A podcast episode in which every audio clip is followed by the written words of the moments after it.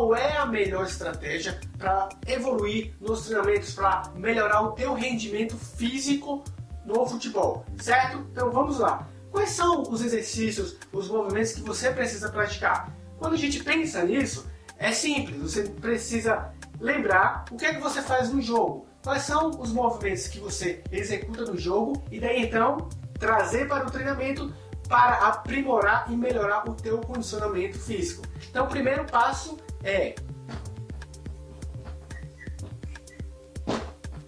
treinos específicos do futebol. Tudo que você realiza no jogo, você vai realizar no treinamento. Então vamos lá, dá prioridade aos movimentos de saltos, movimentos laterais,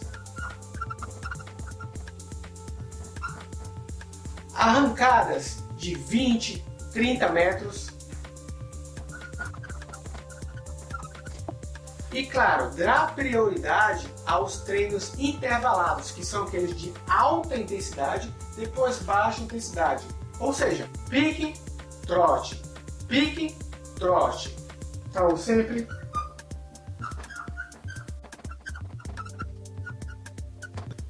E o principal, 90% do, do teu treino você precisa introduzir a bola.